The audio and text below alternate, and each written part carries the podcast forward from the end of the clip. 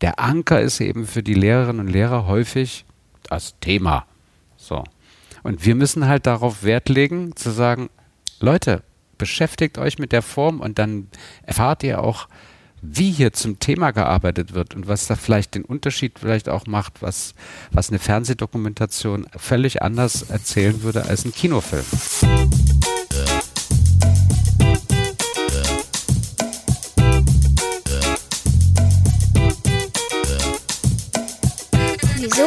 Weshalb, warum?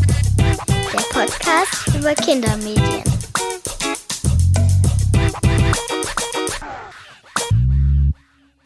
Hallo und herzlich willkommen im neuen Jahr und zu einer neuen Folge von Wieso, Weshalb, Warum, dem Podcast über Kindermedien. Ich bin Thomas Hartmann und mein heutiger Gast ist Leopold Grün. Seit ziemlich genau vier Jahren ist Leopold Geschäftsführer von Vision Kino, einer gemeinnützigen Gesellschaft zur Förderung der Film- und Medienkompetenz von Kindern und Jugendlichen. Eines der bekanntesten Projekte von Vision Kino sind die Schulkinowochen. Ein bundesweit stattfindendes Filmfestival, das die schulische Filmbildung in den Mittelpunkt rückt und vor allem Lehrerinnen und Lehrer mitsamt ihren SchülerInnen für den Kinofilm und den Kulturort Kino begeistern möchte. Jahr für Jahr lockt das Programm fast eine Million Kinder und Jugendliche in ganz Deutschland in die Kinoseele. Doch trotz dieses Erfolgs steht die Arbeit von Vision Kino in Fachkreisen immer wieder auch in der Kritik. Denn die vielen Akteure und Förderer, die sich im Bereich Filmbildung engagieren, haben zum Teil sehr unterschiedliche Ansprüche und Erwartungshaltungen an Vision Kino. Denen gerecht zu werden, ist für Leopold und sein Team nicht immer ganz leicht. Geboren und aufgewachsen in der DDR, hat Leopold einen spannenden Werdegang hinter sich, in dem sich seine Erfahrungen als Medienpädagoge, als Geschäftsführer der AG Verleih und als Dokumentarfilmer mischen. Als Geschäftsführer von Vision Kino hat er nun alle Hände voll zu tun, um die bestehenden Projekte zu modernisieren und das Haus auch strategisch weiterzuentwickeln. Und genau das tut er auch mit viel Engagement. Wer Visionen hat, soll zum Arzt gehen. Dieses Zitat von Helmut Schmidt kam mir während der Vorbereitung zu dieser Folge in den Sinn.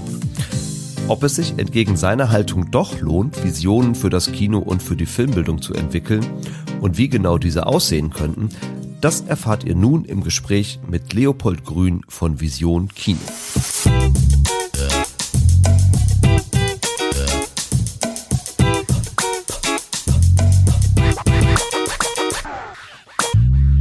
Leopold, schön, dass du dabei bist bei Wieso, Weshalb, Warum. Hallo. Hallo, ich grüße dich. Wir machen es mal direkt transparent. Wir zeichnen sehr kurz vor Weihnachten auf. Traditionell ist das ja nicht nur eine Jahreszeit, in der nochmal sehr viel Arbeit anfällt, sondern auch eine Zeit, in der gerade Kinder und Jugendliche als Kinopublikum ja auch nochmal besonders intensiv umgarnt werden. Hast du schon deinen persönlichen Weihnachtsfilm 2023 gekürt? Ganz ehrlich gesagt nicht, weil das ist für mich eigentlich eher so eine Zeit, wo ich eben eher weniger ins Kino komme, sondern das die steht dann auch tatsächlich, wenn dann die Weihnachtszeit herannaht, die Familie im Vordergrund. Und zwar meine ich damit nicht nur die Kinder, sondern auch meine Mutter, die Schwiegermutter und meine Schwester. Und die kommen alle zusammen und wir sind dann einfach beisammen. Und das ist so selten der Fall, dass äh, ich dann das Kino auch mal ruhen lasse, weil ich habe das Kino ja sozusagen immer um mich herum. Ich gehe ja. sehr viel ins Kino, nicht nur dienstlich, sondern auch privat. Sprich, ich habe jetzt sozusagen auch ein Stück weit Kinopause und äh, deswegen steht jetzt auch nicht so der Weihnachtsfilm oder sowas vor der Tür oder in der Tür. Ja das ja. ist dann sozusagen nochmal ein Moment des guten alten Fernsehens. Äh, weil wir dann einfach eher diesen Moment des Beisammenseins, den ich ja auch beim Kino immer beschwöre, den haben wir ja dann zu Hause, den haben wir ja relativ selten, äh, dass wir alle beisammen sind. Ja, der Fernseher als das gute alte Lagerfeuer quasi. Das ist das Lagerfeuer, genau. Ja, mhm. ja. Möglicherweise gab es ja mal Zeiten, in denen das zumindest rund um Weihnachten für dich auch anders war. Ich steige so traditionell immer in diesem Podcast gerne mit der Medienbiografie meiner Gäste auch ein, also mal so ein bisschen zu schauen, was hat man denn eigentlich in seiner eigenen Kindheit an Filmen oder an Medien generell auch so konsumiert. Wie war denn das bei dir? Bist du früher während der Weihnachtszeit häufiger oder lieber ins Kino gegangen als heute? Äh, gab es da irgendwie besondere Erlebnisse für dich?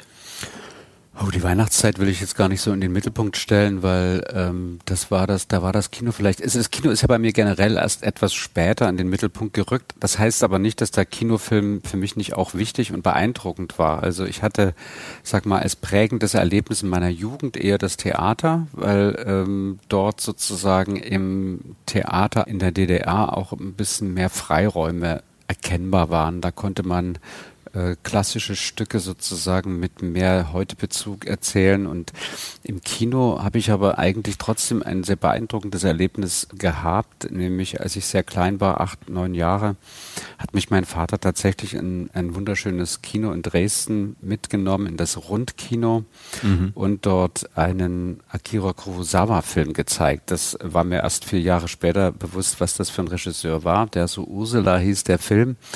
Und das ist sozusagen wirklich ein, ein Film, den man eigentlich in dem Alter nicht wirklich begreift, aber auf der anderen Seite erzählt er eben ganz stark in Bildern, äh, geht also um so einen äh, russischen Forscher, der sozusagen in der Taiga unterwegs ist und dort wird der Konflikt zwischen Kultur, Natur, Forscherdrang und gleichzeitig eben auch den Nomadendasein irgendwie erzählt, natürlich mit großen Bildern. Und ähm, das war so ein überwältigendes Erlebnis, dass ich das nie vergessen habe und das war sehr prägend, ohne dass ich eigentlich äh, zunächst mal mit Film oder dem Kino so unmittelbar zu tun hatte. Aber das hat sich sozusagen eingebrannt. Und später standen dann auch immer wieder Filme. Aber das war dann eben auch Unterhaltung im Sinne von äh, die Olsen-Bande, war ja in der DDR so ein Renner. Die, die sogenannten Indianerfilme, die damals eine Rolle mhm. spielten, waren natürlich ganz wichtig für mich auch, die ich gesehen habe. Die, die klare Positionierung auch mit, mit, mit denen das unterschied ja sozusagen die Filme nochmal zu denen äh, in der Bundesrepublik. Also das haben wir ja aber gar nicht so in der Abgrenzung wahrgenommen, sondern haben diese Filme einfach gesehen und unsere Position dadurch entwickelt. Und ich kann mich auch noch an andere Filme, das, das fliegende Auge oder sowas, äh, was da so alles herumschwirrte. Es gab ja auch durchaus, der DEFA-Film hat für mich damals auch nicht so die große Rolle gespielt, aber man hat auf der anderen Seite das Dokumentarische in den Augenzeugen oder wie diese Vorfilme immer hießen, gab es ja immer quasi Kurzfilmformate und die auch ein bisschen so aus dem Leben der DDR, das wir schon mit durchaus mit einer Skepsis auch betrachtet haben, diese Filmchen, aber die hatten so eine ganz gute dokumentarische Qualität war vielleicht auch ein Grund, der mich dann inspiriert hat, später dann auch mal beim Dokumentarfilm zu landen. Aber das hatte ja. noch andere Gründe. Ja, ja. Aber auf jeden Fall höre ich da schon raus, doch schon sehr, sehr stark filmisch geprägt, ne? Also dein, dein Medienkonsum dann auch in deiner, wahrscheinlich redest du mehr von deiner Jugend jetzt als von deiner Kindheit gerade. Aber das Kino stand schon sehr im Fokus, so, ne? Ja, wie gesagt, also in der Jugend dann 13, 14, 15 begann eigentlich dann ein starkes Interesse fürs Theater eben.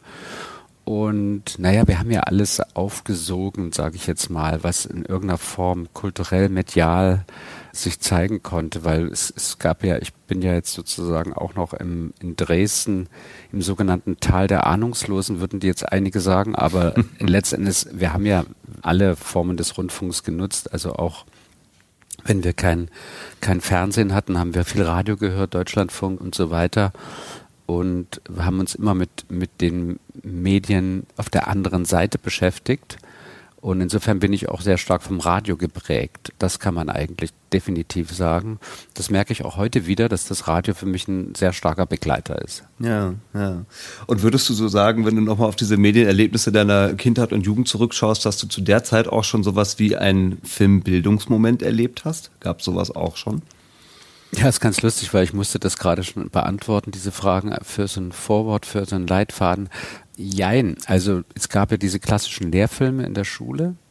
Das waren natürlich zum Teil Filme, die uns von irgendwas überzeugen wollten oder irgendetwas belehren die hatten ja nicht den Filmbildungsmoment, den wir heute herausarbeiten wollen, aber sie hatten trotzdem einen lehrenden Charakter, mhm. aber eher sozusagen inhaltlich gesehen, in dem, was sie vermitteln wollten. Aber da haben wir uns weniger mit der Umsetzung, mit der Machart beschäftigt. Und ich hatte eher sozusagen dann schon diese Unterschiedlichkeit der filmischen Auflösung. Also wir hatten ja dann den DEFA-Film, den amerikanischen Film, der ja mit zeitlicher Verzögerung, aber trotzdem das DDR-Kino erreichte oder, oder auch aus der Bundesrepublik Männer kann ich mich noch äh, erinnern, war so ein ganz prägender Film, der, der bei uns sozusagen eine große Rolle spielte. Äh, Doris Dörre ist das, glaube ich, ne? Und dann wieder so Tarkovsky, Kurosawa. Tarkovsky hat mein Vater sich irgendwie fünfmal angeschaut. Irgendwann musste ich sozusagen mitkommen, weil ich wissen wollte, was hat ihn da eigentlich so fasziniert. Äh, bin dann auch zweimal reingegangen. Dann ging das weiter mit Sergio Leone und solche Filme kamen ja immer, wie gesagt, mhm. mit zeitlicher Verzögerung, aber mein Gott, ist ja egal. Und dann fängt man ja an, sozusagen Kriterien zu entwickeln, was eine filmische Erzählung. Das kommt ja durch durch das Filmesehen selbst. Und aber es ist ja, wenn ich, Entschuldigung, wenn ich dich da unterbreche, aber mach. interessant ist ja in dem Kontext die Frage, also erlebst du das für dich selbst und machst du es für dich selbst zu einem Filmbildungsmoment oder bist du auch in Situationen geraten, in denen das intendiert war? Also wo dann eigentlich dann eher im Elternhaus. Ja, ähm, okay. Ja, durch den Austausch mhm. im Elternhaus. Äh, ansonsten gab es kein filmbildnerisches Moment in der Schule. Nein, mhm. das gab es nicht, weil sich eben auch da immer Film mit mit Thema stark verbunden hat und leider selbst äh, in der Auseinandersetzung mit der filmischen Form gab es da keine Besprechungsform und ja. maximal über Geschmackskriterien, dass man eben sagt, warum ein Film einem gefiel oder nicht gefiel, ist ja schon mal nicht so ganz schlecht, wenn man wenn man lernt zu begründen. Ich glaube, das habe ich sehr früh gemacht und sehr früh gelernt auch durch die Schule, aber eben nicht, dass man sich mit ästhetischen Kriterien beschäftigt hätte mm. oder sowas. Das mm kam schon durch das Selbstlernen und durch, durch Selbstanschauung. Ja. ja. Ja gut, dann versuchen wir doch mal wirklich jetzt im weiteren Gespräch uns diesem äh, Filmbildungsbegriff mal ein bisschen mehr zu nähern. Ähm, du kümmerst dich in deiner Rolle als Geschäftsführer von Vision Kino jetzt äh, ganz wesentlich darum, dass Kinder und Jugendliche solche Momente erleben können, im Kino, aber möglicherweise auch woanders. Ich würde ganz gerne am Anfang nochmal äh, zumindest einen kurzen Blick darauf werfen, wie du eigentlich zu dieser Rolle gekommen bist. Sprich nochmal einen kleinen Blick auf deine Berufsbiografie werfen, um so ein bisschen nachvollziehen zu können, ja, welchen Background du da eigentlich mitbringst. Und ich finde den bei dir wirklich ausgesprochen spannend, wenn ich das mal versuche, ganz kurz und kompakt zusammenzufassen. Du kannst das gleich gerne nochmal ein bisschen ergänzen. Dann sehe ich so drei interessante Bereiche, die da bei dir irgendwie nochmal zusammenkommen. Das eine ist der Bereich von Ausbildung und Studium. Du hast in der DDR damals noch ein Lehrerstaatsexamen gemacht und hast dann in München äh, Sozial- und Medienpädagogik studiert und in Berlin dann auch nochmal Sozial- und Politikwissenschaften. Also das finde ich schon mal so vom akademischen Werdegang her einen interessanten Background. Dann hast du aber auch, was deine ersten beruflichen Stationen angeht, schon ganz interessante Erfahrungen mitgebracht. Du warst Geschäftsführer des Berliner Instituts für Jugend, Film und Fernsehen, das JFF, das ja auch heute noch einen Ableger in Berlin hat. Du warst viele Jahre bei der Freiwilligen Selbstkontrolle Fernsehen, also auch sehr dicht dran am Medium Film. Und du warst auch viele Jahre Geschäftsführer der AG Verleih, also dem Branchenverband unabhängiger Filmverleiher. Auch da kommen also ganz unterschiedliche Erfahrungen zusammen. Und nicht zuletzt, das muss man vielleicht auch nochmal sehr deutlich hervorheben, bist du ja auch selbst Filmschaffender. Also du hast äh, mehrere Filmprojekte gemacht, zwei auch bekanntere Dokumentarfilme, Der Rote Elvis und am Ende der Milchstraße da kommen ja wirklich ganz unterschiedliche Erfahrungsbereiche zusammen. Und in deinem Wikipedia-Eintrag habe ich gelesen, beziehungsweise in dem zu Vision Kino, wo du auch kurz erwähnt wirst, äh, da wirst du bezeichnet als Dokumentarfilmer und Pädagoge. Hm. Kurz und knapp zusammengefasst. Ist das ein Profil, das auch deinem persönlichen professionellen Selbstverständnis entspricht oder ist das ein bisschen zu verkürzt? Damit kann ich gut leben, mit dieser Verkürzung, sage ich jetzt mal. Das sind ja so zwei prägende Dinge. Ich sag mal, die Pädagogik war sozusagen ja die Startrampe in, in, ins Leben, obwohl es eigentlich lustig ist, weil ich in der, in der Schule eigentlich ähm, eher sozusagen zum Teil auch negativ aufgefallen bin, eher durch Unterhaltungsmomente. ähm, aber da habe ich eben auch gemerkt, irgendwie liegt mir das, irgendwie kann ich das ganz gut und dann äh, habe ich dieses, diese Grundschullehrerausbildung gemacht und dann erst später auch nochmal äh, diese sozialpädagogische Aus, Ausbildung in München. Ich wollte aber eigentlich Psychologe werden zwischendurch. äh, das ging dann mit dieser Ausbildung in der DDR nicht. Das war ja so eine Art fachgebundene Hochschulreife, also wie so eine Berufsausbildung mit Abitur, ja. mit, einem, mit einem schlechten Abitur allerdings. Äh, das muss ich eingestehen. Und äh, nicht, weil ich schnell schlecht benotet war, sondern weil es viele Fächer nicht umfasste. Und das ist ein sehr prägendes Element in meiner Biografie. Das kriegt man auch nicht los. Manchmal leidet man auch ein bisschen unter diesem pädagogischen Impetus und das war aber eben quasi genau auch eine Motivation, eigentlich das Pädagogische zu verlassen, weil ich gemerkt habe, die künstlerische Arbeit hat mich immer begeistert, ob das die Malerei war oder der Film, das Theater, das waren eigentlich alles so selbstverständliche Begleiter meines Lebens gar nicht so herausgestellt, aber einfach wichtig, einfach ganz wichtig und ähm, natürlich auch eine Sehnsucht, äh, sich selbst einmal auszudrücken. Ich wollte mhm. auch mal Schauspieler werden und alles solche Dinge, die man so versucht. Man will man Musiker werden, dann will man das werden und jenes. Also man hat ja immer so tausende Vorstellungen. Und ich sag mal, durch diese Wendezeit, durch die Veränderung, die gesellschaftlichen Veränderungen wurden mir einfach nochmal mehr Möglichkeiten geboten. Manchmal waren sie eingeschränkt, manchmal waren sie plötzlich geboten, Dinge auszuprobieren. Und ich habe eigentlich beim SOTS-PET-Studium habe ich diese Medienwerkstatt dort entdeckt und mhm. bin einfach mit der Kamera losgezogen. Ich habe so ein Ding, so eine SVHS-Kamera auf die Schulter gesetzt und dann bin ich los und habe hab gemerkt, äh, das ist eigentlich nochmal eine andere Form der menschlichen Kontaktaufnahme. Und letztendlich ist mein dokumentarisches Schaffen auch viel deswegen zustande gekommen, weil ich mich in Beziehung gesetzt habe zu Menschen. Und das habe ich ja in der pädagogischen Arbeit auch gemacht. Aber dort ging es darum, etwas zum Ausdruck zu bringen, eine Geschichte zu erzählen. Und dort war es eben nicht so im Sinne dessen, dass ich was vermitteln muss oder soll oder von irgendjemandem mir gesagt wird, dass ich das, sondern ich konnte mich selbst ausdrücken oder mit denjenigen, mit denen ich zusammengearbeitet habe. Und deswegen kann ich mit den beiden Aspekten ganz gut leben, weil sie auch ein bisschen einen Gegensatz ausmachen, nämlich das Pädagogische hat eigentlich in der künstlerischen Arbeit für meine Begriffe nichts zu suchen. Aber in der Folge dann hat es schon eine Bedeutung, dass die Pädagogik sich, wenn sie gut ist, sich auf eine kluge Art und Weise mit dem künstlerischen Schaffen auseinandersetzt. Und deswegen passt das auch mit Dokumentarfilmer und Pädagoge. Es sind eben zwei Seiten und damit kann ich gut leben, ja. Ja. Und es bündelt sich ja auch, korrigiere mich, wenn ich das jetzt falsch sehe, aber es bündelt sich doch ganz gut auch in deinem Aufgabenprofil, das du bei Wieso und Kino jetzt hast, oder? Weil ja, am Ende schwingt das Pädagogische da ja auch mit, auch wenn du das gerade sicherlich auch zu Recht äh, ein Stück weit kritisch in diesen Kontext auch mit eingebunden hast. Aber am Ende, wenn man mit der Zielgruppe Kinder und Jugendliche zu tun hat, dann hat man es doch immer auch mit Pädagogik zu tun, oder? Total, das ist ja genau der Punkt. Hier kommen die ganzen Bereiche zusammen. Kino, für das habe ich gearbeitet, auch beim Verleih, da wirst du ja wahrscheinlich auch nochmal fragen, warum machst du denn, hast du denn so einen Job gemacht?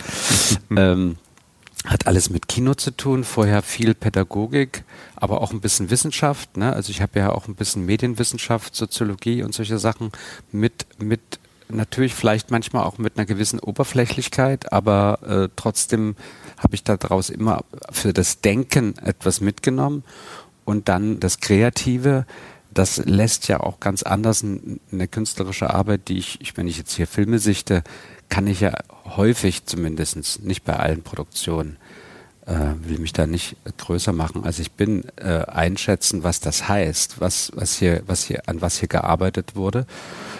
Aber das spielt ja auch eine Rolle in der Bewertung und äh, ich sag mal so, das ist bestimmt auch zuträglich, dass man selbst aus dem Kreativen, mm. auch aus der künstlerischen mm. Sag mal, äh, auch, auch aus dieser künstlerischen Frustration, die man ja auch kennt, äh, und dann irgendwie weiß, wenn man hier Filme sieht, und man, ich, ich glaube, deswegen kann ich manche Filme sozusagen auch ein bisschen lesen, äh, was die Hintergründe betrifft, was eine filmische Arbeit, äh, wobei das ja nicht entscheidend ist. Am Ende muss das Werk für sich sprechen, ist schon klar. Also das war auch der Grund, warum ich mich beworben habe. Ich habe mich ja wirklich nicht mit da war kein, ich habe keine Beziehung gehabt zu irgendjemand. Ich habe mich ganz normal hier beworben und bin in die nächste Runde gekommen und dann in die, ins Bewerbungsgespräch. So, also, weil einmal, manche immer denken, also natürlich war ja, das da zuträglich. ein abgekatertes Spiel oder so, meinst du? Ja, ja. nee, das gab's wirklich nicht. Das gab's nicht. Also ich gab vielleicht sozusagen eine Aufmerksamkeit durch die Filme, die ich gemacht habe und durch den AG Verleihjob. Ja, gab's eine ja, Aufmerksamkeit. Gut. Das Klar. stimmt. Äh, mit Sicherheit hat das eine Rolle gespielt, aber ich glaube, wir haben sich ja irgendwie 40, 50 Leute haben sich ja hier beworben. Ne? Ich weiß glücklicherweise nicht, wer das alles ist. Ja, ich, also man könnte da jetzt noch ganz viel im Detail drauf eingehen. Ich hätte natürlich auch Lust, um mal beim Verleih und so genauer nachzufragen, warum hast du denn sowas gemacht? Aber dann verschiebt sich mhm. unser Fokus ein bisschen zu sehr in das, was du getan hast. Und eigentlich wollen wir ja viel mehr auf das schauen, was du jetzt gerade tust. Nämlich auf deine Arbeit bei und für Vision Kino. Und vielleicht äh, fangen wir mal ein bisschen vorne an, wenn wir da jetzt genauer drauf schauen und äh, gucken einfach erstmal nochmal genau für diejenigen, die es möglicherweise nicht wissen, was es eigentlich mit Vision Kino auf sich hat. Es ist eine gemeinnützige GmbH zur Förderung der Film- und Medienkompetenz von Kindern und Jugendlichen, so heißt es ganz offiziell. Auch noch gar nicht so furchtbar alt, 2005 gegründet worden und du bist Anfang 2020 Geschäftsführer von Vision Kino geworden. Und ich habe mal in eure Satzung geschaut. Aus der möchte ich mal gerade ganz kurz einen Satz nur zitieren. Oh. Der klingt so schön formal, äh, deswegen okay. wollte ich den hier einfach mal platzieren. Ja. Ja, ja. Da steht drin, Zweck der Gesellschaft ist die Förderung des Verständnisses für und die Kenntnis über das Medium Kinofilm und den Erlebnisort Kino sowie die Durchführung bundesweiter unterstützender Maßnahmen zur Vermittlung von Filmbildung, zur Förderung der Filmkultur in Deutschland und zur Wahrung des nationalen Filmerbes. Das klingt jetzt erstmal schon nach einem ziemlich dicken Paket. Magst du es in deinen eigenen Worten auch noch mal ein bisschen umschreiben? Was macht ihr da eigentlich bei Vision Kino? Ja, da muss ich vielleicht noch mal einen ganz kleinen Schritt an den Anfang deiner Schilderung äh, zurückschreiten, nämlich den Punkt, es gab damals eine Konferenz, Kino macht Schule Konferenz. Da saßen Bundeszentrale Filmförderungsanstalt zusammen und es gab schon damals äh, auch immer ein, ein Reflektieren, wie kann das Kino sozusagen äh, überleben in einer Zeit, wo die Medienwelt sich verändert und ist das jetzt so in Konkurrenz oder nicht? Die Zahlen gingen natürlich zurück in gewisser Weise und die Panik brach aus. Und äh, es war so ein bisschen, da kann man ja schon an den beiden Institutionen so ein bisschen schauen, Filmförderungsanstalt, Bundeszentrale, okay, das sind so zwei unterschiedliche Ansätze auf der einen Seite. Mhm. Und es gab ähm, auf der Konferenz, auf der ich lustigerweise damals als FSF-Mitarbeitender äh, äh, für die Medienpädagogik auch war, ähm, gab es so, wir müssen in Deutschland irgendwie Filmbildung voranbringen und äh, natürlich haben die einen das eher aus der Perspektive des Audience Development, also wie kriegen wir die Zuschauenden ins Kino, die einen aus einer rein wirtschaftlichen Perspektive, die anderen um dieses Kulturgut Kino auch sozusagen aufrechtzuerhalten und die anderen eben Bundeszentrale eher mit diesem politischen Bildungs, der sich aber auch mit filmbildnerischen Gedanken verbindet. Also da sah man schon, das sind so ein bisschen die zwei Angelpunkte. Ja? Und in diesem, in diesem Geflecht, sage ich mal, befindet sich eben auch die Einrichtung. Dann kamen die Institutionen zusammen, haben sich zusammengeschlossen. Die BKM war mit dabei, was ja nun auch mal ein ganz wichtiger Partner ist, der ja zu 50 Prozent uns fördert. Ja, mhm. BKM, Beauftragte der Bundesregierung für Kultur und Medien, um das in diesem Podcast auch einmal ausgesprochen zu haben. Dankeschön, genau. Und äh, die Filmförderungsanstalt, das sind ja auch zwei unterschiedliche, aber doch eng zusammenhängende Partner. Und das macht eigentlich sozusagen schon mal diesen, ich will es nicht sagen Spagat, aber das Spektrum eigentlich so ein bisschen deutlich. Ne? Also da gibt es auch natürlich, wir beschäftigen uns ja viel mit dem aktuellen Kinofilm. Ja, also wir geben jeden Monat Filmtipps heraus. Mhm. Wir schauen uns das aktuelle Kinoschaffen an, im Sinne nicht nur des deutschen Kinoschaffens, sondern des Films, der sich sozusagen in der Verleihlandschaft präsentiert und in den Kinos und geben da entsprechende Empfehlungen ab oder eben nicht. Und dann äh, sind diese Filme dann irgendwann ja im Programm der Schulkinowochen, wenn sie denn auch mit Material ausgestattet sind und werden dann Gegenstand einer filmbildnerischen Auseinandersetzung. Mhm. So. Mhm. Und in der großen Hoffnung, dass das passiert. Ne? Und eben nicht nur äh, eine Kinoveranstaltung, wo ein Film gezeigt wird.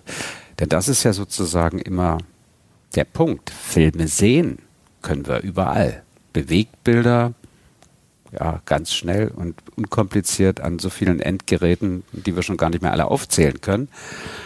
Den Unterschied macht eben für uns aus der Perspektive, aus der wir sprechen, jetzt das Kino aus, weil es eben ein Ort ist des konzentrierten Sehens, weil es eben ein Ort ist des gemeinschaftlichen Sehens ist, weil es sozusagen in der Mischung ein diskursiver, sozialer Ort ist, den man quasi immer mit einem Alleinstellungsmerkmal empfindet und erlebt. Und das andere ist etwas, kann man auch gemeinschaftlich, ich habe es ja gerade beschrieben, mit dem Fernsehen, mit dem Lagerfeuer, das kann es sein, aber wer guckt schon heute noch Fernsehen? Also das ist ja sozusagen eher wirklich ein, eben zu bestimmten Anlässen dann vielleicht nochmal stattfindendes Moment. Ansonsten ist das eher eine Vereinzelung, die sozusagen das Betrachten von Bewegtbildern beinhaltet. Und dann unterhält man sich. Also es wird ja genügend kommentiert von dem, was man gesehen hat. Was machen die Leute meistens alleine? Das ist der Unterschied im Kino. Mhm. Und das ist sozusagen damals schon im Auftrag gewesen und letzten Endes hat sich der für mich eigentlich nochmal verstärkt. Ja, also diese Betonung auf dieses Moment, was ich jetzt gerade zuletzt gemacht habe. Was wir aber nicht ausreichend machen, ja, beispielsweise, also eine Leerstelle könnte man sagen, das ist das filmische Erbe. Das ist ein Anspruch, den wir viel zu wenig gerecht werden. Da kommt ab und zu mal ein Filmtipp mit einem Klassiker, da kommt Jetzt kommen da auch interaktive Lernbausteine zu zwei historischen Filmen, einen von der Kinemathek, einen von der DEFA-Stiftung. Das ist schon ein Kraftakt gewesen, das zu machen. Geht es ja auch mal um Filmausschnitte und so weiter. Aber das ist noch nicht wirklich verankert in unserer Arbeit. Das ist sozusagen ein Anspruch, dem wir noch nicht gerecht werden. Das ist möglicherweise etwas, was ich auch noch stärker in der Zukunft betonen will, muss. Aber ich brauche natürlich dazu auch eine bestimmte bestimmte Mittel, weil es ja bei uns immer, wenn es, wenn wir das machen, dann soll es ja auch bundesweit passieren. Ja, und nicht nur sozusagen, klar, kann ich immer mal eine schöne Leuchtrakete abschießen und äh, eine einzelne Veranstaltung generieren. Aber das macht ja noch nicht ja, pass auf, ich bremse dich jetzt mal ein bisschen aus, weil du machst, machst schon einen, einen breiten äh, Streuschuss quasi in euer, in euer, ganzes Angebot. Ja, ja, genau. ich, ich würde noch mal ein paar Schritte zurückgehen und ich verspreche dir, wir kommen auf jeden Fall auch noch mal auf die äh, Schulkinowochen ausführlicher zu sprechen. Aber ich äh, würde es gerne noch mal ein bisschen grundsätzlich halten bei dem Filmbildungsbegriff noch ja. mal ansetzen, den gerne. du eben gerade ja jetzt auch schon in den unterschiedlichsten Facetten einmal aufgegriffen hast. Du hast mir eine Frage quasi schon beantwortet, die für mich so im Raum stand, auch vor dem Hintergrund eures Namens. Er heißt ja nicht ohne Grund wahrscheinlich Vision Kino. Also welche Rolle spielt der Ort des Kinos für euch eigentlich im Kontext von Filmbildung und Filmvermittlung? Das hast du, glaube ich, gerade eben schon mal sehr klar geschildert, dass das für euch mhm. wirklich ein elementarer Bestandteil davon ist. Mich würde aber auch noch mal interessieren, welche Bedeutung du dem Medium Film, und da meine ich jetzt ganz bewusst erstmal das Bewegtbild allgemein und nicht nur den fürs Kino produzierten Film, welche Bedeutung du diesem Medium in der heutigen Mediengesellschaft ganz grundsätzlich zusprechen würdest und woher du damit dann auch die Relevanz von Filmbildung eigentlich ableitest. Oh, das ist eine große Frage, du. Ja. ich meine, das. versuch's mal. Ähm, ich, ich versuch's mal, aber das Gefährdungspotenzial auszuschweifen, ist groß. Also wenn du das auf mich beziehst, muss ich ein bisschen ausholen, weil ich habe mich ja viele Jahre bei der freiwilligen Selbstkontrolle Fernsehen aufgehalten und ja. habe dort äh, den medienpädagogischen Bereich äh, verantwortet. Und dort habe ich mich ja viel auch mit Bewegtbildkonsum äh, mit jugendschutzrelevanten Fragen, aber das gar nicht so im Vordergrund stehen, sondern eher mit diesem Medienkompetenzverständnis das Dieter Barke einst geprägt hat in mhm. den 80er Jahren. Das war sozusagen auch der Ausgangspunkt, mit dem ich sozusagen auch agiert habe. Nicht nur, aber zumindest stand das so ein bisschen im Mittelpunkt. Und ich meine, da haben wir uns ja auch schon mit der Frage wie aktuell und wie, wie präsent ist das Fernsehen. Entscheidend ist, wir wissen alle, Bewegtbild ist nun noch mehr durch die ganzen sozialen Medien und all das, was uns da permanent um die Ohren fliegt, natürlich eine extreme Notwendigkeit gibt es in diesem Bereich, da eine Kompetenz auszubilden. Wir sind aber in unserer pädagogischen Arbeit, glaube ich, immer hinten an. Ja, also wenn wir mal als Medienpädagogen äh, anfangen, reflektierend zu agieren, haben sich schon wieder so viele Dinge modernisiert, verändert, das ist ein bisschen das Problem von Pädagogik generell. Man rennt man, den Entwicklungen immer ein bisschen hinterher. Man ne? rennt den, also mhm. muss man irgendwie schauen, ähm, was denn grundsätzlich sozusagen interessant ist und was gibt es meine, in jedem Bewegtbild steckt ja die Geschichte des Bewegtbildes immer mit drin. Keiner erfindet das Rad ja komplett neu. Es gibt nur immer wieder andere Formen der Montage zum Beispiel und äh, der Narration, wie man eben Dinge erzählt, der Dramaturgie der Kürze und der Länge von dramaturgischen Aufbau eines, eines Bewegtbildangebotes. Und in, insofern, sage ich mal, da reihen wir uns ja voll mit ein. Ja? Wir haben nur sozusagen den großen Unterschied beim Kino, dass wir, und das betone ich auch immer wieder ganz gerne, du hast mal die Chance, ein Werk zu sehen. Wenn wir jetzt mal nicht vom Kurzfilm sprechen. Kurzfilm ist auch total wichtig, machen wir auch zu wenig, wird uns auch vorgeworfen, zu Recht, äh, finde ich auch total super, aus anderen Gründen noch. Aber ich bleibe jetzt mal beim Langfilm. Das, was ich daran schätze, ist sozusagen, die setzen sich da rein und schauen einen Film. Einen. Wann machen die das schon? Sonst wählen die das Ding ab, nächstes Ding und zack und zack. Das heißt, du schaffst ja eine andere Konzentration und wirst mit trotzdem permanent mit Bewegbildern ja ausgestattet, die neu anders montiert, mit Special Effects ausgestattet. Wie gesagt, da sind die ja viel weiter als, als wir als Pädagogen, weil sie dann immer den neuesten Stand haben oder nicht alle, aber zumindest viele da uns auch manches vormachen. Also ich will ja auch dafür plädieren, dass der Lerneffekt ja auch umgekehrt stattfindet. Wir lernen ja auch von den jungen Menschen, wenn wir sie mal so bezeichnen wollen, weil sie uns einfach immer wieder aufzeigen, Moment mal, es hat sich schon wieder was getan. Wir können, also das müssen wir eigentlich auch viel mehr wecken.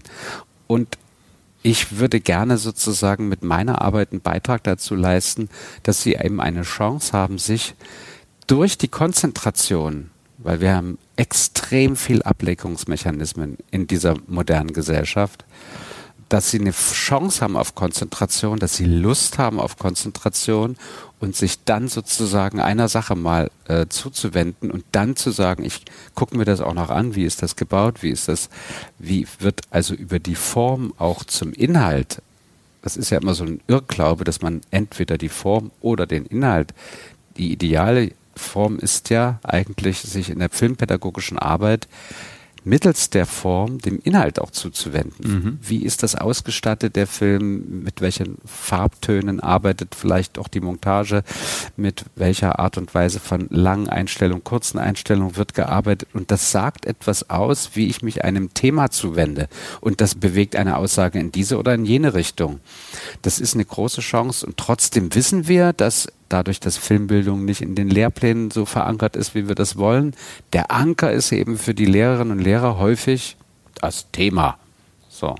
Und wir müssen halt darauf Wert legen, zu sagen, Leute, beschäftigt euch mit der Form und dann erfahrt ihr auch, wie hier zum Thema gearbeitet wird und was da vielleicht den Unterschied vielleicht auch macht, was, was eine Fernsehdokumentation völlig anders erzählen würde als ein Kinofilm. So.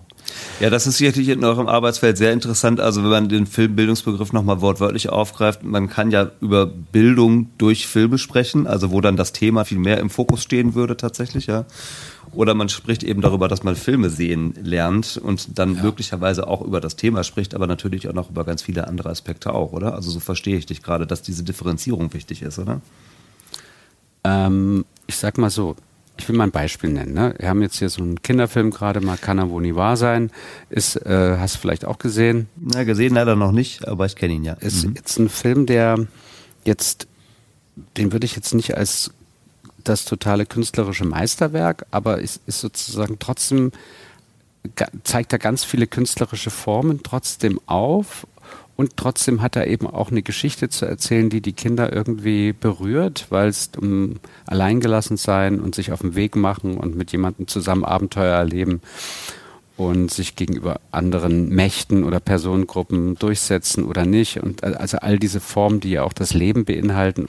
Und dieses Erfahren von solchen Filmen, die quasi vielleicht sogar einen niedrigschwelligeren Einstieg ermöglichen, können manchmal dazu beitragen, zu diesem Erfahrungswissen-Film. Und bei dem anderen medialen Konsum, den, den kann ich ja gar nicht erwägen. Ich weiß ja gar nicht, was die alles so konsumieren, was die alle so mitnehmen. Aber ich habe die Chance, über so einen Film mit ihnen dann eben ins Gespräch zu kommen. Und ich glaube, das ist dann eben schon nochmal entscheidend. Kommen wir eben in das Gespräch hinein. Das ist ja auch dann immer nochmal so eine Diskrepanz. Ob das nun wie intensiv das mit den Unterrichtsmaterialien dann passiert, ist ja nochmal eine Frage. Aber überhaupt dieser Austausch, der Diskurs, unterschiedliche Haltungen dazu. Halten die das aus, wenn der andere Schüler in dem Kinosaal eine ganz andere Meinung hat als, als ich selbst? Und alles spielen ja alles so viel wichtige Fragen eine Rolle, gerade in der heutigen Zeit. Ähm, und da bin ich eben doch, manche sind das ja nicht. Ich habe schon mit der Filmbildung, das ist schon Medienbildung. Ja, dadurch äh, würde ich schon sagen, dass die Filmbildung einen Teil der Medienbildung darstellt. Aber es ist natürlich, würde ich auch sagen, eine total wichtige wichtiger Teil der, der Medienbildung und wir sehnen uns natürlich danach, dass die Filmkunst eben als eine Kunstform wie die Literatur äh, und die bildende Kunst eben anerkannt wird. Das ist natürlich in Zeiten eigentlich, wo Bewegtbild in diesen Massen unterwegs ist, noch umso wichtiger. Aber wir wissen auch, hm. dass hm. es auch das Video-Essay gibt, ja, das, oder Sachen, die in Ausstellungen äh, sozusagen präsentiert werden. Das ist ja auch Bewegtbildkunst und äh, andere Formen als jetzt das Fernsehen äh, präsentiert oder oder sich bei Social Media präsentieren. Also Imagefilme und Werbe genau. und der ganze Oh Gott, wir kommen. Das ist echt ein großes, weites Feld. Ne? Ich weiß nicht, habe ich ein bisschen im Rissen. Es ist ein denke? großes, weites Feld, das merken wir gerade auf jeden Fall. Aber deswegen ja. äh, fokussiert ihr euch ja auch auf das Kinofeld. Also mich hat ja einfach erstmal nur so interessiert, welchen Stellenwert du dem äh, Bewegbild insgesamt so zusprichst. Und das hast du auf jeden Fall ja gerade ganz gut geschildert. Aber jetzt lass uns dann wirklich mal konkret auf eure Arbeit gucken und mhm. da vielleicht ein bisschen fokussiert auf die Schulkinowochen. Wobei ich würde vorweggeschickt vielleicht wirklich nochmal kurz sagen, ich, wenn man versucht, sich mit dem zu beschäftigen, was ihr alles so macht, dann kommt kommt man schon irgendwann ganz schön ins Schleudern, muss ich sagen, weil ihr ja. macht schon echt ganz schön viel. Mhm. Ähm, wenn man sich das so anschaut, allein auf eurer Webseite, ihr gebt Praxisleitfäden zu verschiedenen filmbildnerischen Themen heraus, ihr macht Materialsammlungen für den schulischen Unterricht, ihr gebt Fortbildungen und Seminare, ähm, ihr macht das Filmbildungsangebot Film macht Mut, damit habe ich mich noch mal ein bisschen intensiver beschäftigt, das ist auch noch relativ neu, glaube ich, ne? Also ja. äh, Rassismus und Antisemitismus kritische Filmvermittlung für erste bis sechste Klasse, ein wirklich spannendes Programm. Ihr macht alle zwei Jahre den Vision Kino Kongress, der im Juni diesen Jahres gerade noch stattgefunden hat. Mhm. Ihr seid Co-Veranstalter des Kindertigers, ein Drehbuchpreis, den ihr auch gerade noch verliehen habt an ähm, Hilf mir schnell, Nachtwald, ne? Nachtwald hat den genau. Drehbuchpreis gerade bekommen, genau. Also nur einige von sehr, sehr vielen Projekten, die ihr macht, aber mit das Größte und wahrscheinlich auch das, für das ihr am bekanntesten seid, würde ich mal sagen, sind eben die Schulkinowochen. Mhm. Ich kenne diesen Begriff ehrlich gesagt noch in einem etwas, wie soll ich sagen, despektierlichen Kontext, in dem er gerne verwendet wurde, mhm. nämlich immer dann, wenn zum Schuljahresende hin sowohl die SchülerInnen wie auch die LehrerInnen keinen Bock mehr auf Unterricht hatten. Dann wurden in der Schule Filme gezeigt und das wurde dann immer despektierlich als Schulkinowoche bezeichnet. Das ist sicherlich nicht das, was ihr darunter versteht. Ähm, magst du mal ähm, schildern, was es eigentlich mit diesem Konzept über diesem Projekt auf sich hat, für die Menschen, die es möglicherweise gar nicht kennen? Ja, die Schulkinowochen sind eben ein bundesweites Angebot der Filmbildung von Vision Kino, das in Kooperation mit den jeweiligen Partnern in den Bundesländern angeboten wird und wo für die Dauer von einer oder mehreren Wochen äh, Filme im Kino gezeigt werden. Und das ist dann auch ein anerkannter Unterrichtstag für die Schule. Ja, das vielleicht mal so mit einem Satz versucht äh, zusammenzufassen. Jetzt kommen die vielen Nebensätze. Ja, mhm. Erstens, es gibt einen ermäßigten Eintrittspreis. Zweitens, wir bemühen uns bei den Vorstellungen immer Filmgespräche anzubieten, was nicht immer klappt. Jeder Film, den wir anbieten, ist ausgestattet mit einem Unterrichtsmaterial zur Vor- und Nachbereitung. Die werden entweder von uns oder den Verleihern mit unserer fachlichen Begleitung angeboten oder äh, zur Verfügung gestellt. Und wir haben eben in allen Bundesländern Projektbüros. Und dann ist das quasi eine Art Festival, die das Kino feiert und die eben aber gleichzeitig immer sozusagen die schulische Filmbildung in den Mittelpunkt rückt. Das ist eigentlich ähm, das bundesweit größte Projekt mit vielen Nebenreihen wie das so auch bei einem Filmfest ist. Ne? Da gibt es noch das Begleitprogramm zu den 17 Zielen, das Wissenschaftsjahr. Wir haben auch noch das mobile Kino, um in den ländlichen Raum zu kommen. Also das ist, glaube ich, das Phänomenale ist, sage ich jetzt mal so, äh, dass es in allen Bundesländern geschieht mhm. und dass es auch unterschiedlich äh, funktioniert. Also die Projektbüros sind ja nochmal durch ein Personal äh, die wiederum auch ihre eigene Qualitätsansprüche haben, die auch eigene kuratorische Vorstellungen haben. Das Festival findet ja zu, dann immer so unterschiedlicher Zeit statt. Es gibt so die Frühjahrsschulkinowochen und die Herbstschulkinowochen. Und damit befassen wir uns mit einer Million Kinder und Jugendlichen. Das ist eine ganze Menge, sage ich jetzt mal, äh, quantitativ. Und jetzt äh, kann man jetzt darüber philosophieren, ist es wirklich viel? Ja, weil man könnte ja sagen, Mensch, da könnten ja eigentlich noch Wir haben viel mehr Schülerinnen und Schüler. Also es gibt ja doch durchaus noch Luft nach oben. Und da sind wir schon bei schnell bei den Aspekten der Zukunft. Ja, eine Million ist schon erstmal der Hausnummer, ne?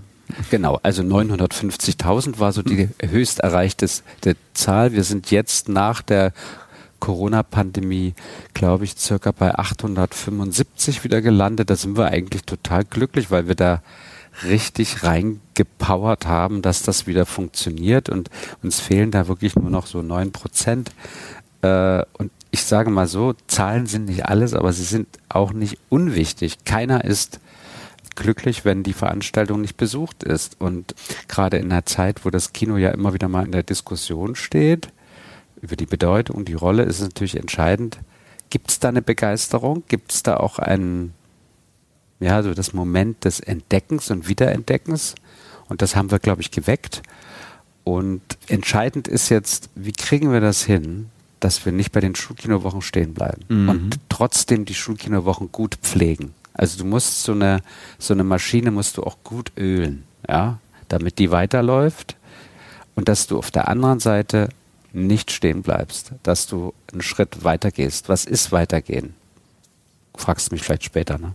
Wir können auch erstmal Stopp das sagen. Das wäre natürlich spannend, was dann weitergeht ist. Und das klingt so, als wenn du dazu auch schon so Ideen hättest. Aber ich bleibe in der Tat gerade noch ein bisschen bei den Schulkinowochen. Dazu könnte man jetzt sehr viele Detailfragen stellen. Aber ich glaube, wenn man sich als Lehrer oder Lehrerin dafür interessiert, dann äh, findet man dazu natürlich diese Detailinfos sowieso alle auf eurer Webseite. Deswegen spare ich die hier mal eher aus. Mich würde aber trotzdem noch mal interessieren, Du hast das eben schon mal so angerissen, äh, nach welchen Kriterien ihr denn dieses Programm dafür zusammenstellt. Also du hast eben schon mal gesagt, ihr habt mehr so ein bisschen den Fokus auf den aktuellen Filmkanon ne, und die Filme, mhm. die auch aktuell tatsächlich im Verleih sind. Und ihr habt es ja auch mit sehr unterschiedlichen Förderern und dementsprechend auch mit sehr unterschiedlichen Interessen zu tun, die hinter eurer Arbeit stehen.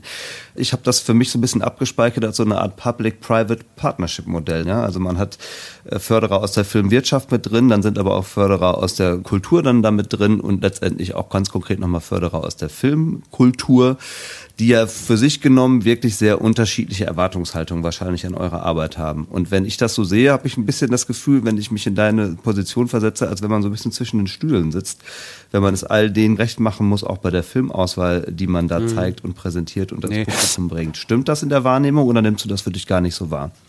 Äh, du kannst das eigentlich ganz gut, wenn du mal schaust auf unsere Filmtipps. Ja, weil diese Filme, die mit einem Filmtipp versehen werden, haben zumindest ja eine Chance, äh, in den Schulkinowochen aufgenommen zu werden, wenn sie denn Material erhalten.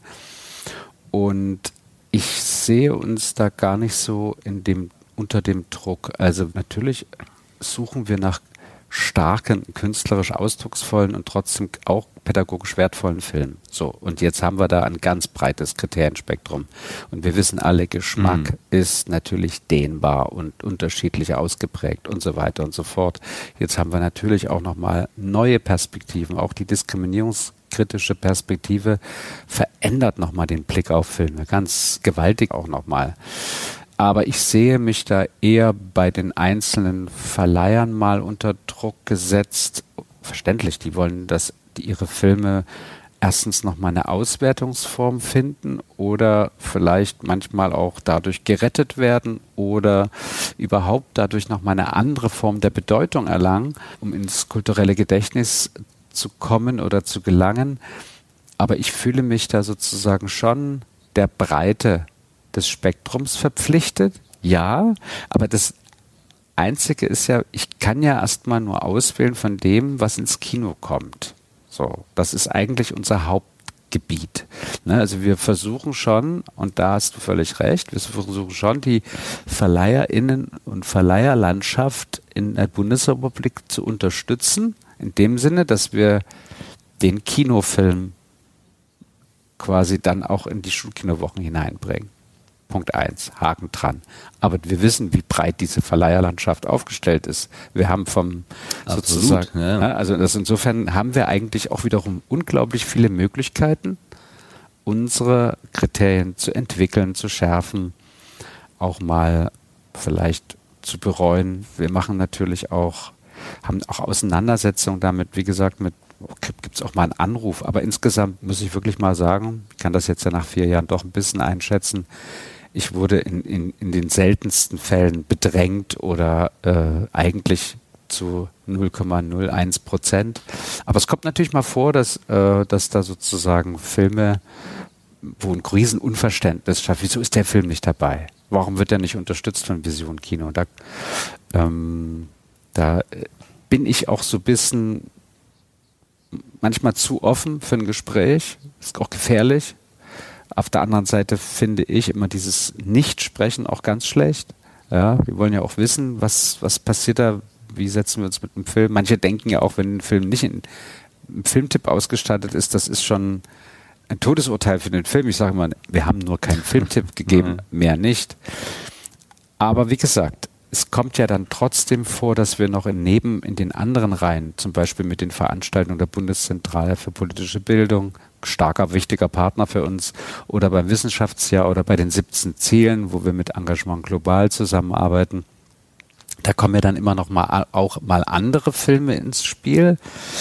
Aber in der Regel müssen wir ja mal äh, schon formulieren, dass die Mehrzahl der Filme eben so aktuell sind sie ja dann gar nicht mehr, wenn sie in den Schulkinowochen laufen. Dann haben sie ja auch schon so ein bisschen ein paar Monate auf dem Buckel, sag ich mal.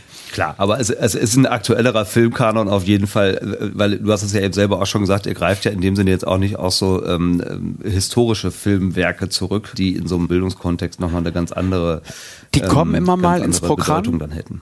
Also es mhm. gibt ja dann immer mhm. diese Filmhefte, ne? Also äh, hier habe ich gerade hier rumliegen. Äh, das kann man jetzt nicht sehen beim Podcast, aber Schulkino Wochen Brandenburg gab es gerade das Heft so. Ja, da wird dann eben dann auch immer noch mal ein historischer Film, zum Beispiel hier von der DEFA aufgegriffen oder so. Und letztes Jahr hatte ich von Kahane das Vorspiel, das war Eröffnungsfilm der Schulkino Wochen. Ja, ein Klassiker sozusagen, der sich, den jetzt auch wieder viele nicht kennen. Äh, und eine super Eröffnung, ein wunderbares Filmgespräch, was wir dazu hatten. Und ich weiß einfach auch aus eigener Erfahrung, ich habe ja viel, viele Jahre in der Auswahlkommission von DOCS gesessen, dem Kinder- und Jugend-Dokumentarfilmsektion der Duisburger Filmwoche. Ja, die Tanja Zlatlik war auch schon hier zu Gast. Kann man sich ah, auch ja. anhören, den Podcast.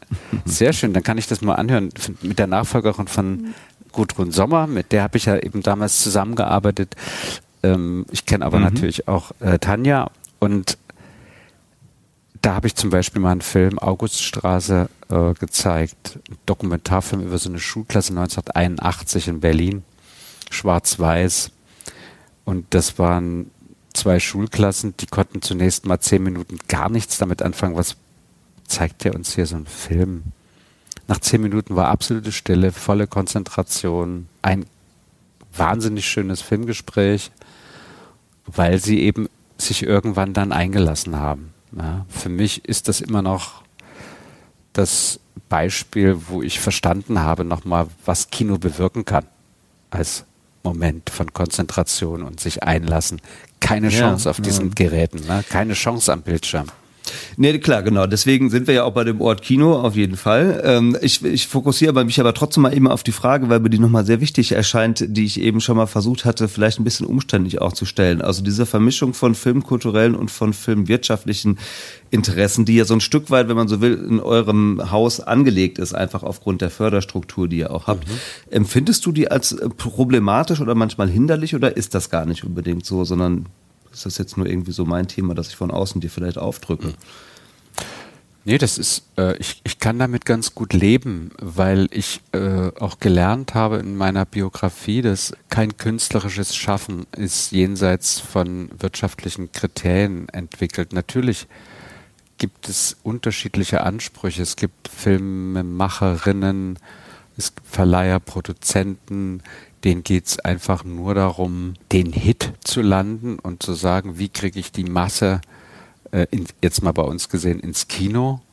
So, jetzt haben wir das gar nicht in unserem Anspruch, dass wir das noch verstärken müssen. Ja, ich muss nicht die Schule der magischen Tiere jetzt noch in irgendeiner Weise noch mal verstärken durch die Schulkinowochenarbeit, ähm, sondern wir können ja den Anspruch auf jeden Fall herausarbeiten, zu sagen, wir unterstützen bestimmte Filme, wenn wir jetzt beim deutschen Kino auch bleiben, ich sag mal dann eben den besonderen Kinderfilm mhm. in seiner Sichtbarkeit, äh, wenn wir ihn für gut betrachten oder für stark und gut erzählt. Auch da unterstützen wir ja auch nicht jeden Film oder haben nicht jeden Film mit einem Filmtipp ausgestattet, nur weil es ein besonderer Kinderfilm ist.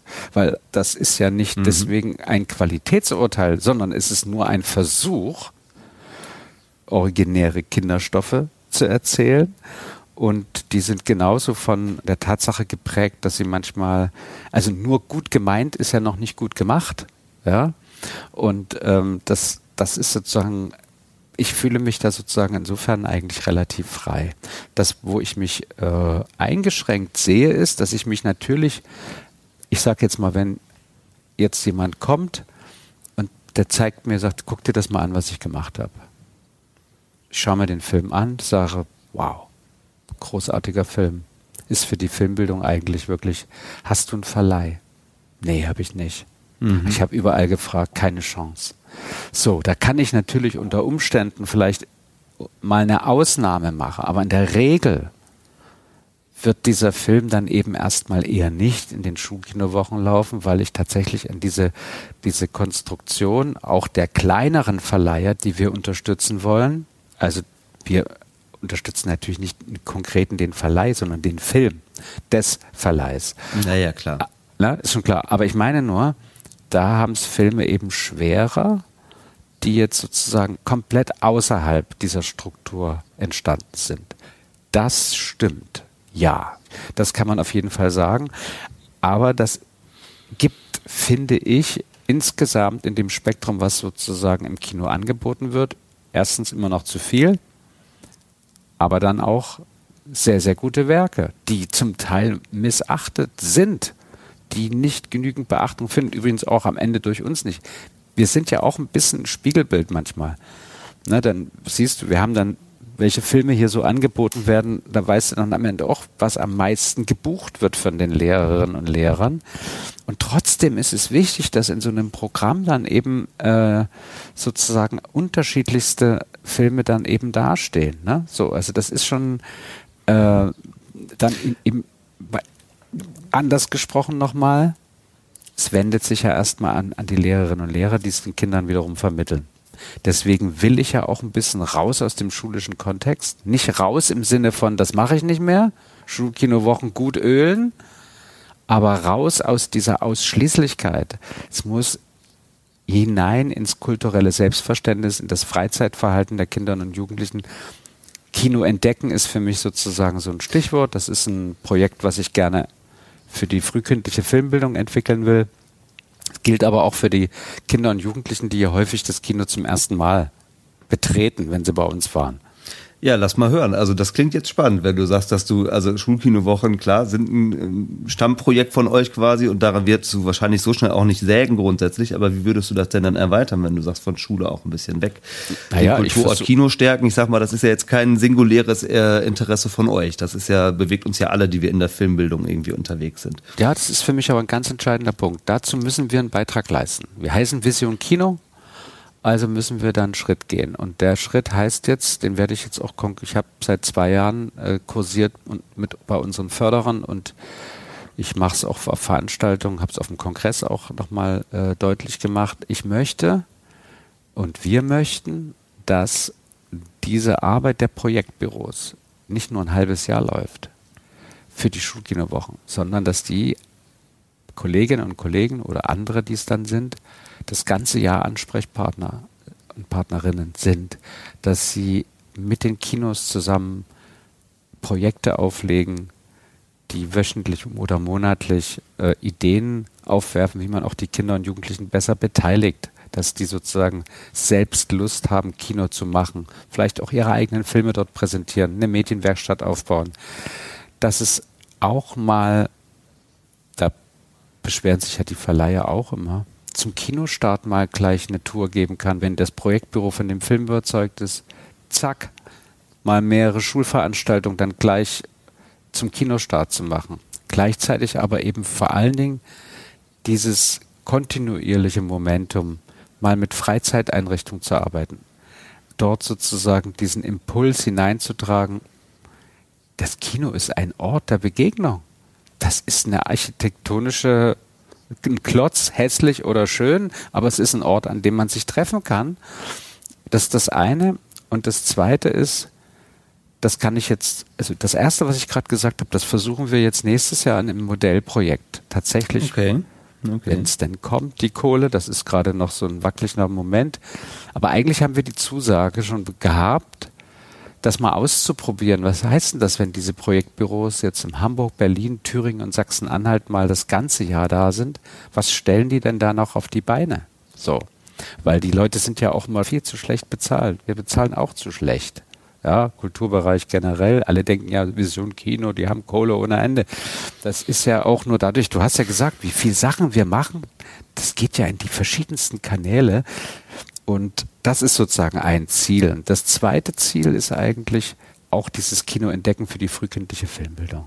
Ne? Also, dass man in Kindertagesstätten dort mal diesen kulturellen Ort setzt kann man schon im Kindergarten selbst vom Kino erzählen und dann geht man da zusammen hin. Das muss begleitet sein. Das kann vor allen Dingen Kurzfilmprogramme vielleicht, dass die das Kino eben entdecken und das ist für sie plötzlich als diese eine Form des Bewegtbildes, wie man das konsumieren, aber eben viel ganz anders empfinden kann, ist ja auch eine sinnliche Erfahrung. Das muss mal gesetzt werden, ohne dass man das zu sehr als Pflichtveranstaltung macht, sondern es muss mal als Horizont erscheinen. Und ich glaube, wir wissen alle, mittlerweile hat sich der Bewegtbildkonsum, insofern lese ich ja schon auch mal so ein bisschen äh, Forschungsstudien, extrem nach vorne bewegt. Ne? Also vor ein paar Jahren hätte man noch gesagt, lass doch die Kinder im Kindergarten mit dem ganzen Medienscheiß in Ruhe. Ja, die sollen erstmal eine sinnliche Erfahrung von Geruch äh, und all dem Farben aufnehmen. Aber sie sind ja an diesen Geräten unendlich viel dran. Die wischen doch schon besser, als wir das können. Also man muss das ja auch nicht immer gegeneinander ausspielen, ne? würde ich immer sagen. Also man kann ja Medienbildung auch schon in Kita und Kindergarten stattfinden lassen, ohne, ich sag mal, die eher traditionelle Form von frühkindlicher Bildung und Pädagogik äh, jetzt sein zu lassen. Das eine geht ja mit dem anderen auch Hand in Hand. Nee, klar, man kann nicht immer alles machen. Die, die, die, die, die sind ja natürlich auch überfordert. Was soll man denn alles noch machen? Digitale Bildung, jetzt kommt ihr noch mit eurem Kino oder was? äh, ja, so. Ähm, deswegen kommen wir auch mit, mit dem Kino, weil wir wissen, dass diese Bewegtbildkonfrontation und auch so dieses Parken vorm Fernsehgerät oder vorm Handy für die Kleinstkinder ja schon ein Phänomen darstellt, wo ich sage, es lohnt sich, das Kino mal aufzuzeigen. Da bin ich ein bisschen idealistisch, muss ich ja auch, muss ja auch visionär sein. Äh, das sind so die zwei äh, Felder. Bei diesem Frühkindlichen haben wir jetzt noch keine Chance bis jetzt da sitzen wir aber ein bisschen auch, versuchen wir ja jetzt auch, und jetzt komme ich zu einem ganz wichtigen Punkt, wir müssen uns verbinden mit den anderen Akteurinnen und Akteuren der Filmbildung. Ja?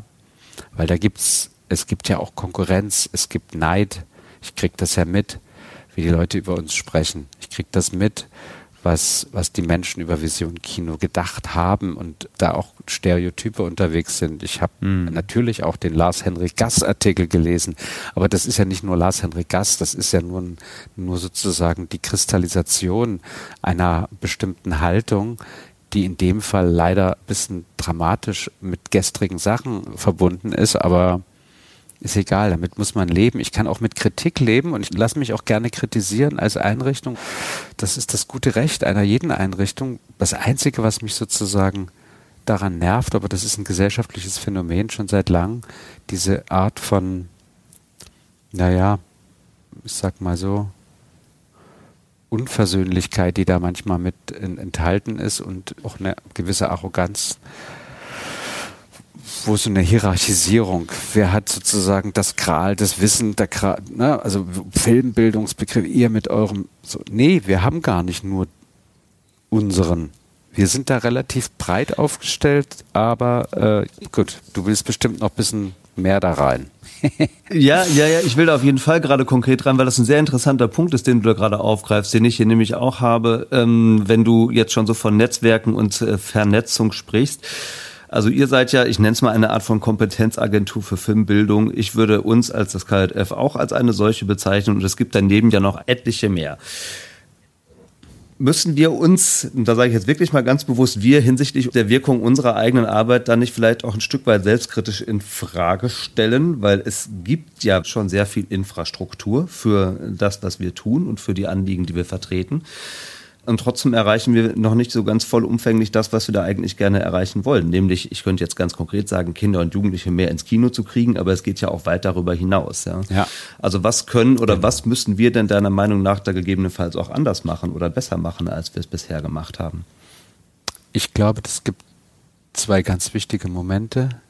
Das eine ist, wir müssten im Grunde genommen das machen, was du jetzt ja auch gemacht hast, aufeinander zugehen und dafür müsste ausreichend Platz sein. Dafür müsste es eigentlich, bei uns müsste es eine eigene Position eigentlich geben für den Netzwerkcharakter unserer Arbeit. Mm. Jemand, der mm. nicht nur Öffentlichkeitsarbeit macht, selbst das haben wir ja nicht ausreichend Maße. Auch sowas, was ich festgestellt habe und dachte, das kann ja wohl nicht wahr sein, um mal den Filmtitel wieder zu zitieren. Nein, das ist äh, ein absoluter Kritikpunkt, den man sich einfach reinziehen muss und den muss man eingestehen. Wir sind dann eben mit so vielen Projekten beschäftigt, weil natürlich auch über Projekte Gelder generiert werden. Das ist für alle so. Und dann ist jeder mit sich beschäftigt und mit der eigenen Bedeutung und wie kommt man an die Gelder ran und wer ist da, wer kriegt eigentlich da die Gelder und dann entsteht die Konkurrenz und der Neid und so weiter und so fort. Und da werden wir natürlich als privilegiert betrachtet, weil wir eben BKM-Gelder bekommen. Na, das ist natürlich ein Punkt, den ich total verstehen kann, äh, wo man sagt, ja, das stimmt. Aber wir sind nicht dafür verantwortlich, dass die BKM nicht noch mehr rausrückt, sondern das ist eine, eine Geschichte immerhin. Da haben sie sich mal committed und das gemacht. Früher haben sie gar nichts ausgegeben dafür oder viel zu wenig. So, da hat bestimmt niemand was dagegen gehabt. So, und jetzt ist das aber nur ein Teil, würden da einige sagen. Und wir müssen uns da aber trotzdem auch äh, dürfen, ich darf nicht beleidigt reagieren, wenn jemand, äh, sag mal, unsere Einrichtung kritisiert. Das ist einfach eine vom, nicht nur von Professionalität, sondern auch da muss immer auch ein Veränderungswille, auch immer noch mal eine Reflexionsebene. Ich sehe das, erlebe das ja gerade durch die, auch noch mal durch den diskriminierungskritischen Blick, den wir ja jetzt, wo wir auch merken, wo ich auch persönlich merke, das sind auch Dinge, die sind mir einfach, ich sehe das zwar nicht immer so kritisch, aber ich muss sagen, durch die Power und Energie des diskriminierungskritischen Blicks, den wir uns durch eine externe Expertise auch immer wieder mal reinholen, mm. der sich mittlerweile auch in unsere Arbeit hineinlegt, siehst du dann Dinge und sagst, ja, okay, das ist schon krass, wie das abgebildet wurde und wie das völlig unkommentiert einfach mitgenommen wurde in unserer Beurteilung von Filmen und noch nicht mal ansatzweise benannt. Die Frage ist ja immer, wie wir dann damit umgehen, ob das alles verboten wird und mit welcher Euphorie quasi dann sozusagen gegen diese Filme aufgeschrieben wird. Aber dass wir uns da verändern müssen auch, und ich meine, keine Entwicklung bleibt stehen. Auch meine Kriterien haben sich doch verändert im Laufe der Zeit, wie ich Filme sehe. Und so muss ich auch Vision Kino verändern. Also bitteschön. Ich glaube, das lernen wir gerade ein bisschen in der Prozessbegleitung, die wir auch machen, was den diskriminierungskritischen, das legt sich ja auch auf andere Dinge. Dadurch wird die Form der Selbstkritik, der Reflexion einfach eingeübt, mm. sag ich mm. mal. Und das ist ein ganz wichtiger Punkt. Deswegen muss man nicht ohne Selbstbewusstsein durch die Gegend rennen. Und auf der anderen Seite dieses Miteinander reden, das ist eigentlich, machst du ja jetzt auch gerade mit mir und das ist so entscheidend, äh, wenn man da sozusagen auch einen Umgang miteinander findet und die Leute merken, mein Gott, mit dem kann man erstens auch ein gutes Gespräch führen, vielleicht über das, was unsere Arbeit ausmacht, aber eben auch darüber hinaus.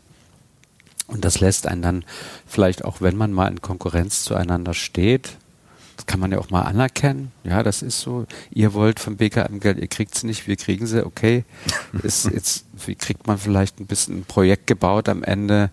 Aber es ist auch umgekehrt. Wir kriegen manche Gelder auch nicht. Ja, wo wir gerne uns noch Gelder wünschten. Also ich kämpfe auch immer noch beispielsweise bei den Schulkinowochen Hamburg um, um die Gelder von der Filmförderung Hamburg. Da habe ich jetzt für den Kongress Geld gekriegt, aber ich kriege immer noch nicht von der Filmförderung äh, für die Schulkinowochen Geld. Fürchterlich. Aber ich kenne bin mit Helga Albers trotzdem gut im Gespräch und der versteht meine Bedürfnisse und ich weiß, warum das nicht klappt, aber weitermachen. Ja, ich meine, äh, wenn wir jetzt schon hier diese, diese Innenschau auch betreiben, quasi, dann können wir da ja auch nochmal so einen Schritt weitergehen. Also natürlich am Geld, ich will jetzt nicht sagen, scheitert vieles, aber da, natürlich sind wir alle auf Förderung angewiesen und das ist gerade in diesen Zeiten auch nicht so ganz einfach. Wenn man sich das auch nochmal jetzt im Gesamtkontext anschaut, mhm. ja, also wir reden die ganze Zeit von Filmbildung, aber auch der Bereich Filmbildung bewegt sich ja innerhalb eines noch größeren Bildungssystems, das ja mit noch viel grundlegeren Problemen eigentlich auch gerade zu tun hat. Also jüngst sind die PISA-Studien wieder rausgekommen, die viele Bildungsdefizite im System auch irgendwie nochmal offenlegen. Und ich habe neulich noch mal ein Interview gelesen mhm. mit dem Bildungsforscher Aladin Elmar Falani, der, wie soll ich sagen, ähm, unserem Bildungssystem ein ziemliches Armutszeugnis ausgestellt hat und auch sehr deutlich gemacht hat, wenn wir da nicht sofort jetzt mal ein sogenanntes Sondervermögen auch reinpumpen, um dieses System zu stabilisieren und aus seiner Krise rauszuholen, dann sieht's echt schlecht aus für die Zukunft. Wenn man sich das als Kontext noch mal gerade vor Augen führt, in dem wir uns mit unserer Arbeit auch bewegen, müsste man da nicht sogar ganz selbstkritisch auch sagen, eigentlich haben wir in den Sachen Bildungsfragen äh, wichtigere Probleme, als uns über Filmbildung auszutauschen. Wie ordnest du das ein? Ja, ja ich habe diesen Moment manchmal, ehrlicherweise, muss ich sagen. Hm, hm. Ja, das ist richtig. Das habe ich manchmal auch. Hm, aber ich sagte mal was ganz Naives. Äh, es gibt bei mir auch so einen Moment, wir leben ja nicht wirklich in friedlichen Zeiten, wenn wir die Welt betrachten und es ist tatsächlich so, dass sich die Anzahl der kriegerischen Auseinandersetzungen nicht nur in der Wahrnehmung verändert haben, sondern auch tatsächlich zugenommen haben, wieder seit dem Ende des Kalten Krieges, sage ich jetzt mal. Und wir erleben ja auch sehr viele erhitzte Debatten, die sich ja auch bis ins Kinder- und Jugendalter hinein äh, bewegen. Und wir haben auch die Aufgabe da, eine Diskursfähigkeit herzustellen und mit, mit kulturellen Mitteln. Und die sind sehr groß. Und da eine, sage ich mal, eine friedvolle, friedensvolle äh, Botschaft auszusenden, die, die gleichzeitig sozusagen auch etwas entwickelt, was Diskursfähigkeit betrifft, was Empfindsamkeit auslöst, Emotion, Empathie sind ja alles Dimensionen, die auch durch Filme eben entwickelt werden können. Und das ist eine Qualität, die eigentlich besonders wichtig ist in dieser Zeit.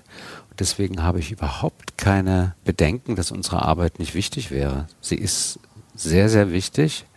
Sie droht eher schnell mal und kurzfristig als unwichtig betrachtet zu werden, mhm. eben weil es kein Sondervermögen, äh, weil das Sondervermögen eben für andere Dinge ausgegeben wird.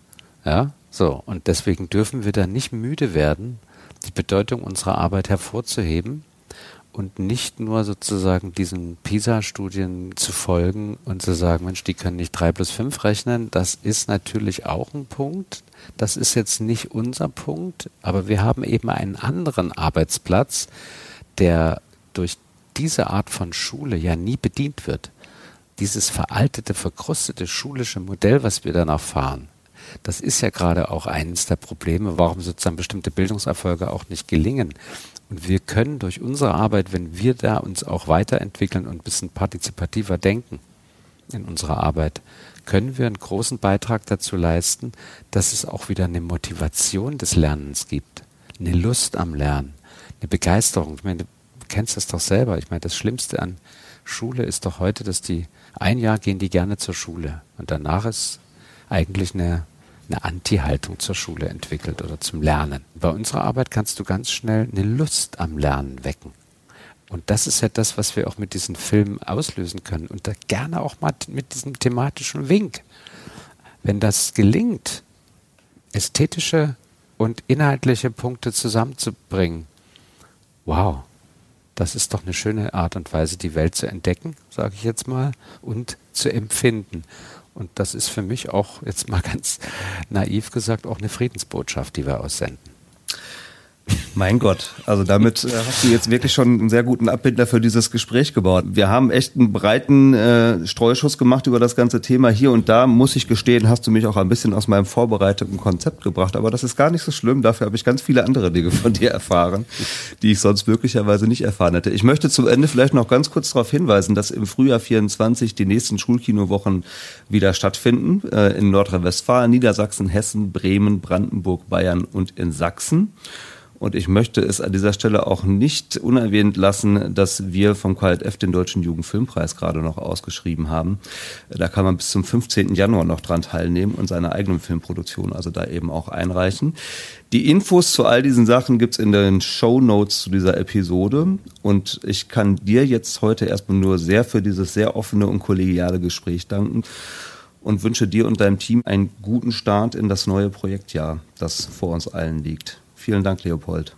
Herzlichen Dank für das Gespräch, sehr angenehm und äh, Fortsetzung folgt. So machen wir das, ganz genau. Tschüss. Gut, mach's gut.